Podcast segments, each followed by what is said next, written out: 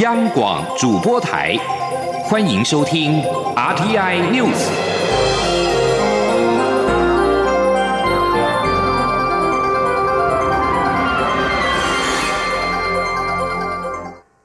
各位好，我是主播王玉伟，欢迎收听这节央广主播台提供给您的 RTI News。今天是二零一九年三月二十五号，新闻首先带您关注国际焦点。泰国二十四号举行二零一四年军事政变之后首场国会选举，根据已经开出的百分之九十一的选票，军方支持的公民力量党取得微幅领先，主要反对党卫泰党紧追在后。泰国选委会表示，在已经开出的百分之九十一选票当中，军方支持的公民力量党赢得超过七百三十万票，领先主要反对党卫泰党近五十万票。泰国选委会表示，国会选举的非正式结果将在今天上午十点（台湾时间上午十一点）公布。泰国国会选举的非正式结果原定二十四号晚间八点三十分公布，但选委会并未说明延后公布的原因。泰国选举委员会在投票所关闭前约一小时表示，二十四号的投票率估计高达百分之八十。这次大选合格选民共五千一百四十万名。即将焦点转回到国内，高雄市长韩国瑜二十三号晚间会晤澳门中联办主任傅自印。澳门中联办在会后公布，傅自印在会晤时表示，澳门在两岸关系当中具有特殊地位与作用，可为高雄与中国大陆的交流合作发挥桥梁作用。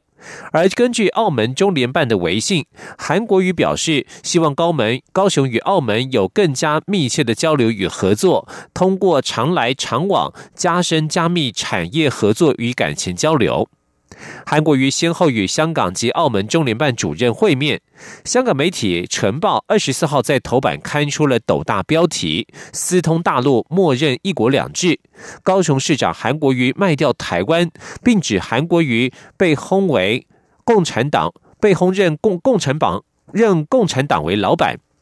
中联办的全称是中央人民政府驻香港、澳门特别行政区联络办公室，是中国国务院在港澳地区的代表机构，与中共中央香港、澳门工作委员会是一个机构，两块牌子。而对于韩国瑜拜访香港中联办和澳门中联办引引起的争议，总统发言人黄崇彦二十四号在诺鲁回应媒体询问时表示，如果对两岸关系、对国际政治、对国际关系有基础了解的人，都会知道中联办的性质，它就是一个在香港执行一国两制的机构。总统日前对此事作出提醒，是希望所有的政治人物在执行两岸交流时要特别注意这个部分。前天记者王兆坤在诺鲁的采访报道：韩国瑜拜访香港中联办，引发台港各界议论。韩国瑜则将许多批评视为歪七扭八的看法。总统府发言人黄崇彦在诺鲁受访时表示：“歪七扭八是一个形容词，他不太清楚韩国瑜所指为何。”蔡总统日前表示，中联办安排韩国瑜造访，很难排除是在制造一国两制氛围。黄崇彦进一步指出。如果对两岸关系、国际政治、国际关系有基础知识，应该都清楚。中联办的全名是中央人民政府驻香港特别行政区联络办公室，就是一个在香港执行一国两制的机构。他说：“所以总统做了这样的提醒，那当然也是希望说啊，所有的政治人物、所有的公职，那么在执行。”啊，这个两岸交流的时候，那特别啊要去注意这个部分。我想这样的提醒，其实啊，如果这两天您从香港的呃这些很多进步团体，那么或者是这些民意代表，那么以及媒体的反应，大概应该可以看得出来，为什么总统有这样的提醒。蔡总统海洋民主之旅将过境夏威夷，规划与华府智库传统基金会进行视讯会议，但黄崇彦表示，他要谨守台美之间的工作默契。完整资讯会在抵达夏威夷之前再对外说明。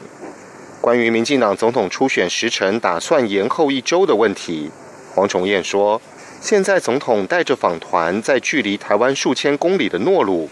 因此会把握每一分钟做外交。与选举有关的议题不会在海外讨论。”中央广播电台记者王兆坤在诺鲁采访报道。针对韩国瑜访中期间进入中联办，八位跨县市、跨党派的新科议员组成的新生代议员连线，二十四号举行的记者会，批评韩国瑜实质支持并推动“一国两制”。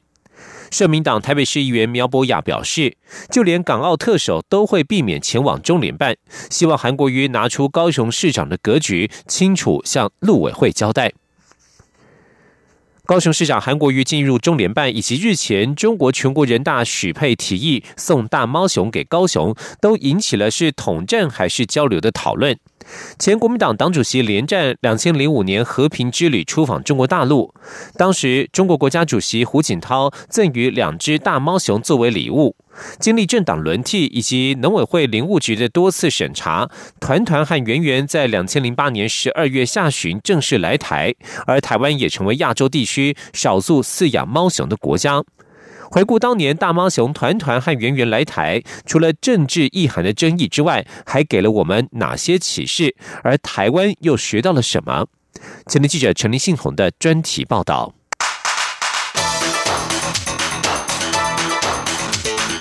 专题报道。二零零八年十二月二十三号，中国赠送台湾两只大猫熊团团和圆圆，在当天晚间近七点三十分抵达台北市立动物园。当时，团团和圆圆出了大笼舍，进入市立动物园的检疫室，并没有马上吃工作人员为他们准备的竹子，反而是先探索新环境，并留下尿液等记号。从那时起，团团和圆圆也就和台湾结下了缘分，而这一留就已是十年。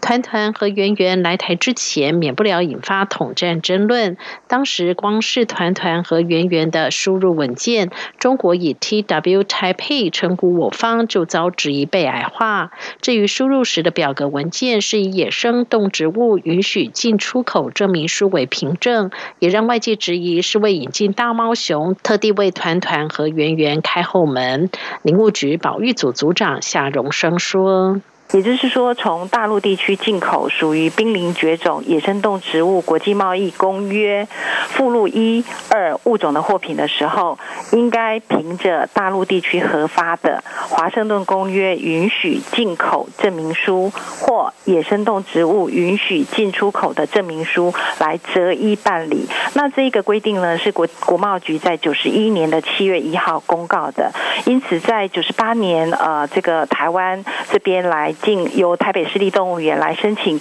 进入团团圆圆的时候，我们也是依照九十一年的这个公告的规定来做处理。农委会解释，台湾不是联合国会员，也不属于华盛顿公约缔约国，但长期以来，台湾都有保育类动植物输出入的需求。身为国际社会的一员，当然会遵守华盛顿公约相关规定。因此，经济部国贸局在二零零二年公告相关规定，团团和圆圆在二零零八年来台时，就是依照二零零二年所公告的法规，并没有因为当时政党轮替而有所改变。团团和圆圆除了来台之前的统战争议外，所需支付的照护费用也引发议论。认为与其照顾大猫熊，更应该关注本土的保育类动物。事实上，根据台北市立动物园的统计，团团和圆圆再加上两人的结晶圆仔，每一年吃的食材，再加上馆内的空调和水费，基本开销就要新台币两百至三百万。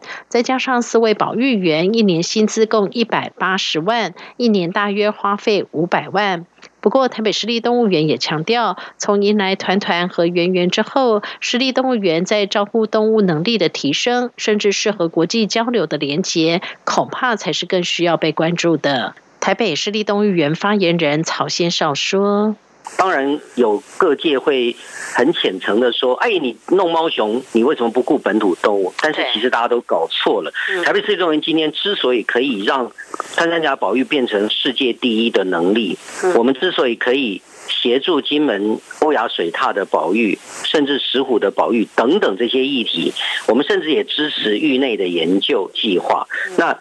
当然，你就是说，在看这整个计划的时候，说一个跟对外连接、提升自己专业的机会被把握住了。嗯，那大家自己工作的热忱跟能力都提升以后，你当然你你你的潜力被激发嘛。嗯。那第二个，因为做事情做到位，就能够得到人家的认同。这一类的滚动式的，都不是用什么今天收几块钱，那收几块钱要干嘛？缴库吗？嗯哼哼哼，对不对？所以我们看到的价值是这个机构存在的价值，这机构如何成长，这机构为什么要存在等等的这些议题。换句话说，团团和圆圆，甚至是圆仔的照护成功，也让台北市立动物园在各种保育类动物的照护能力受到国际肯定。对于动物园而言，因为得照顾这两位教客，他们必须投入更多在保育类动物的遗传实验室、生殖生理实验室。也因为如此，让他们在照顾园内的其他保育类动物时，也因为有了猫熊经验，而能更加专心且投入。曹先少说，当我们有这样的机会，跟包括 Smithsonian 美国国家动物园，或者是圣地亚哥动物园，甚至香港海洋公园等等的这些伙伴，我们呃，因为猫熊而更深化大家彼此的合作的机缘。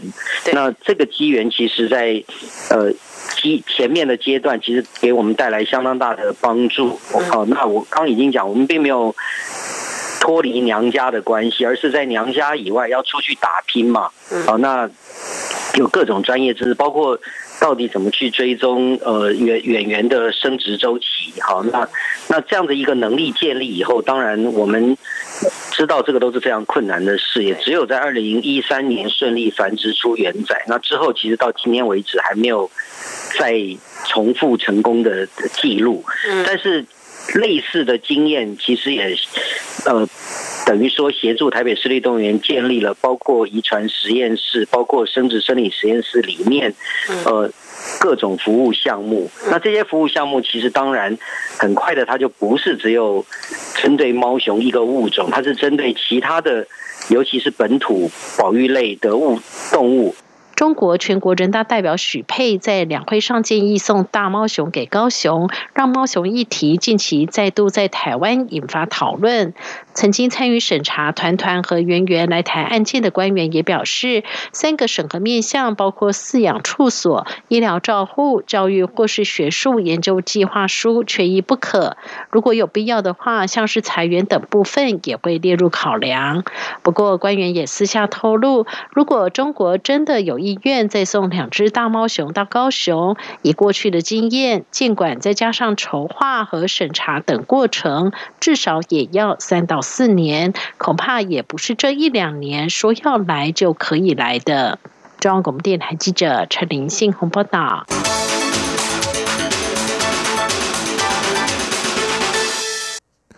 继续关注文教消息，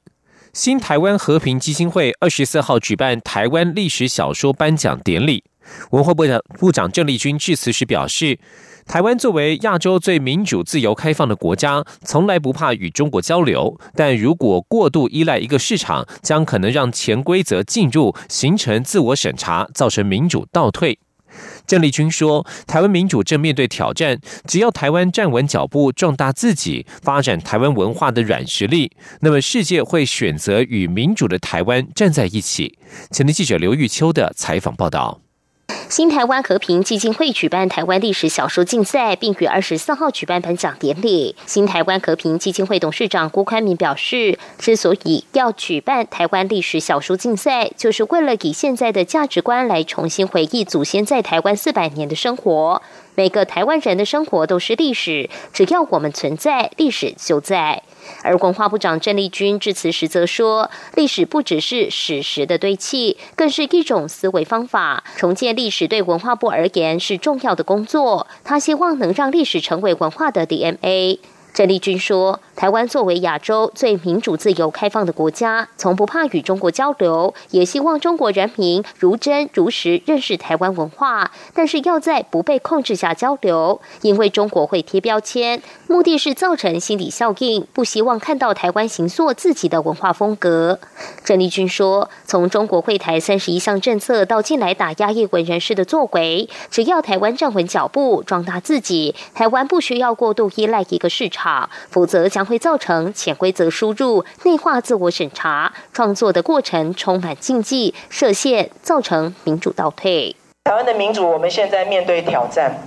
呃，世界也在看台湾人怎么样守护自己的民主。那所以我相信，只要我们呃勇敢的做自己啊，那么呃壮大我们自己，发展台湾的文化的软实力。当世界看到我们文化的软实力，他们会珍惜，他们会欣赏，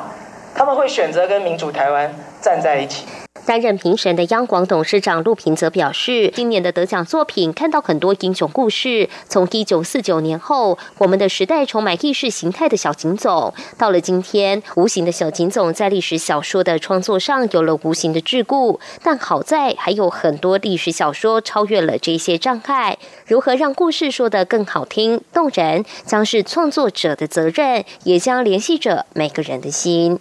中广电台记者刘秋采访报道：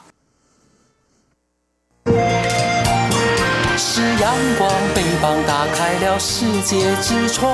是阳光，翅膀环绕着地球飞翔。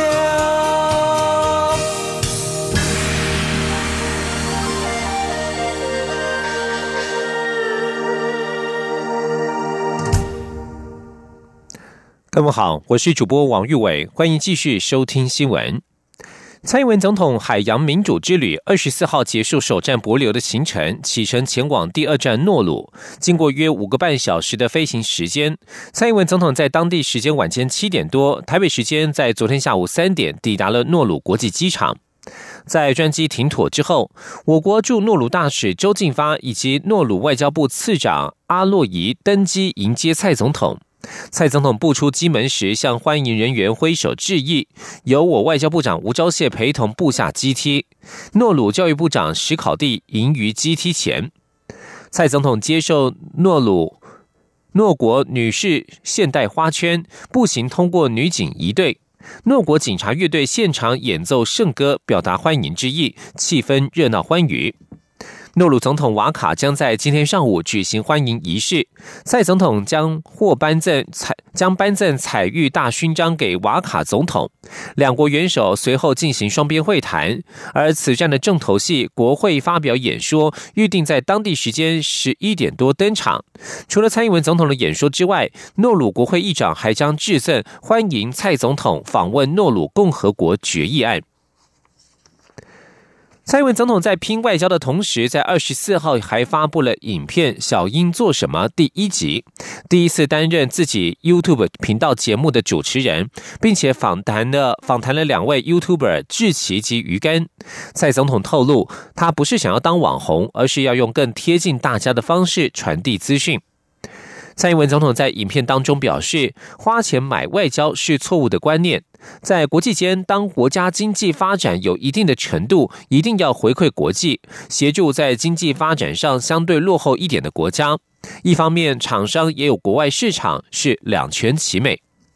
YouTuber 志奇追问说：“两千零八年之后，台湾就没有新的建交国家了？有人建议，是不是把这些钱移到国内，不要花出去，做好自己的基本建设？”对此，蔡总统回应说：“很多人以为台湾外交领域好像花了很多钱，其实台湾与其他已开发国家或是发展跟台湾差不多的国家，在外交协助的预算相对很小，所以要继续把钱用在刀口上。”跟钱，把钱花在最有利于当地人民生活的这些事情上面。蔡总统也建议，外交领域其实没有那么遥远，是年轻人开拓视野、经验不一样生活文化挑战的场域。鼓励年轻人有机会可以多参加外交部的相关活动，能够到不同的地方去看看。继续关注的是国防讯息。有媒体报道，国防部参谋总长李喜明、空军司令张哲平将分别前往美国交流。国防部二十四号表示，国防部高层在美国的行程是受到美国方面邀请赴访，为例行性的军事交流，与军售无关。国防部强调，长久以来，中华民国、美国是坚实的战略伙伴，共同为区域和平努力。双方高层互动交流，有利于推展军事合作，将继续依照双方默契规划办理，维持区域安全与稳定。另外，中国新浪军事网二十二号以“起底台湾空军王牌部队”为题进行报道，指中国轰六 K 战机去年绕台时，曾经遭到我国国军 F 十六飞行员以铜滚式战术动作绕行，展现巨统的决心。对此，空军司令部二十四号表示，相关内容是虚构的假讯息，强调我国空军是依照不回避、不挑衅、不畏战的原则，严密监控不明战机，而且从来没有刻意挑衅的情势发生，指相关内容纯属虚构，是一则假讯息。国防部二十四号则表示，国军对此全程坚贞，欲请民众安心。继续关注的是国内政坛焦点。总统初选瞧不定，外传国民党总统初选将征召韩国瑜领表。前新北市长朱立伦二十四号表示，党内所谓的征召有明确规定，要征召就要大大方方的征召，没有所谓征召式的初选或是初选式的征召，民众也听不懂。假设确定征召高雄市长韩国瑜，那么我们就全力支持。对于是否会与吴敦义谈，朱立伦表示，他认为吴敦义目前是提出一个建议，要有全党共识才可能进行。党最重要的还是团结，这只是个过程，希望最最后大家是一个团队，能够一起打赢二零二零的选战。而吴敦义二十四号则对此回应表示，二二零一五年的换柱事件，当时也没有那样的制度。吴敦义强调，他没有破坏制度，各种征召都会有不公平。因为韩国瑜刚当选高雄市长，如果党不征召，韩怎么好意思跑来登记？只有让他被动式的来领表登记以后，就参加初选机制，完全公平。他认为这是最公平无私的做法。而在民进党方面，总统初选蔡赖对决已成定局。本土社团二十四号召开内部会议，凝聚对初选的共识。台湾社社长张叶森二十四号表示，本土社团多数对前行政院长赖清德的感觉较好，希望民进党籍借由初选推出一个会赢的人。而向支持赖清德参选总统的独派大佬辜宽敏则说，蔡英文与赖清德两人作风不同，为什么要蔡赖配，一点意思都没有。也可能不成功。前天记者刘玉秋的采访报道。民进党总统初选截止登记，蔡英文总统与前行政院长赖清德的蔡赖相争成定局，绿营支持者近来纷纷表态支持对象。本土社团二十四号也召开会议，凝聚共识。台湾社社长张叶森二十四号出席台湾历史小说奖颁奖典礼前受访时表示，本土社团的会议达成几点共识，除了希望党中央的初选要公平、公正、公开外，他们也希望初选的民调采用对比式民调。此外，也建议党中。中央举办的政见会是个政见辩论会，更希望二零二零的选举能确保台湾主权独立和国家安全，反对再维持现状，还要尽快处理特赦前总统陈水扁案。张叶森也透露，会议中有近九成的人都挺赖，但初选之后，无论谁出现，本土社团都会支持。大概有九成的人都对赖院长啊那个。感觉比较好，嗯，社团就是支持他们最后推出来的人。一向支持赖清德的独派大佬郭宽敏受访时则表示，民进党的精神是民主政治，不是独裁。赖清德出来参选很好。郭宽敏还认为，民主政治没有所谓的协调，应交由投票结果决定，协调本身没有意义。至于所谓的蔡赖配，郭宽敏直指蔡赖两人风格不同，这样的组合得思考会不会成功。哦，一点意思没有这种。嗯，那如果你要是蔡赖配置，这是蔡最总统呢，或者赖最总统呢？啊，这个问题你怎么解决？嗯，所以没有意思。那么蔡赖配是这会不会民进党会呃不成功了，会失败了，是不是？啊，不然的话，那两个人的这个过去的作风。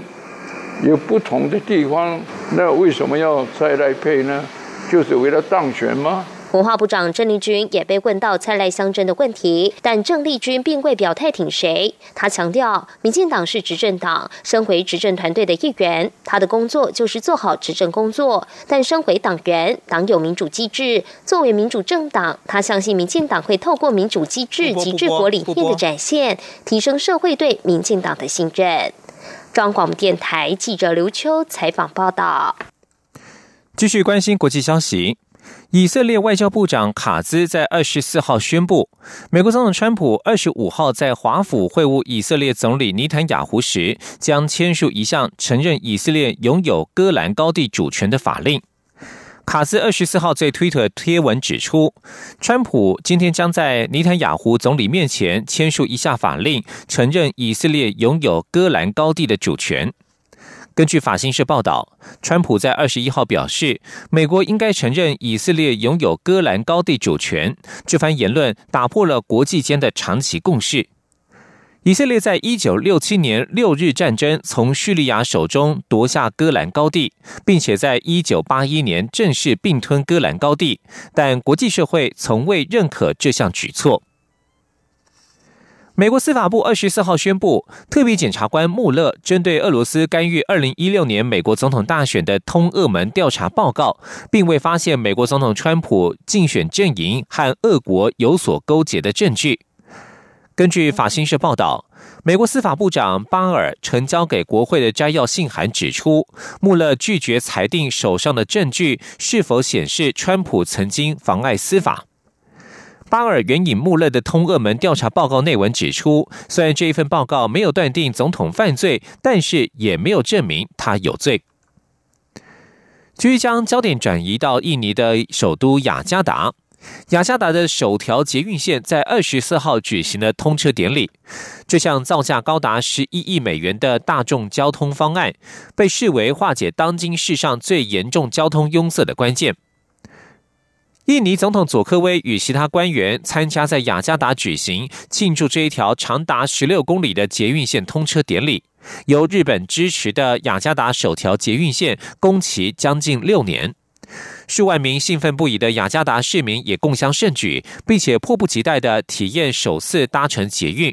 伴随着震耳欲聋的音乐声以及临近的舞台上舞者表演传统舞蹈的欢愉气氛，民众争相与佐科威自拍合照。通勤族受访表示：“说真的，非常的开心，现在他们不必为了搭乘捷运而出国。”印尼雅加达捷运线采高架路段和地下化混合式的设计，并且由市中心的印尼饭店延伸到这个人口三千万的东南亚大城的南端。捷运的通车可以缩紧缩减两地通勤时间，由原先的大约两个小时下降到只要大约三十分钟，渴望舒缓长久以来因为每天陷入车阵而沮丧通勤族的痛苦。而这一条全新打造的捷运线，二十五号起正式营运，首周可以免费搭乘。而至于雅加达第二条连接市中心至雅加达北端港口的捷运线，则在二十四号正式动工，预计二零二四年完工，并且可以预见将来会有更多条捷运线陆续展开新建工程。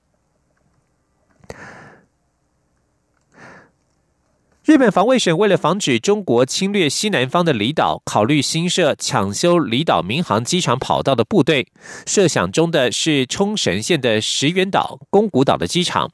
根据产新新闻报道，日本陆上自卫队预定二十六号在冲绳县宫古岛市以及在鹿儿岛县奄美大岛的奄美市场与濑户町新成立驻屯地，部署因为紧急状况时的警备部队以及地对舰、地对空飞弹等等。这将是日本首度在西南部离岛部署陆上自卫队的实战部队，另外也计划在石垣市部署同样的部队。日本防卫省担心与中国之间出现紧急状况，钓鱼台列屿遭到侵略的情况。如果钓鱼台遭到侵略，则宫古岛和石垣岛也可能同时遭到侵略。因为中国把钓鱼台、宫古岛、石垣岛列为同一战区，所以防卫省现在要在宫古岛、石垣岛都部署陆上自卫队。以上新闻由王玉伟编辑播报，这里是中央广播电台台湾之音。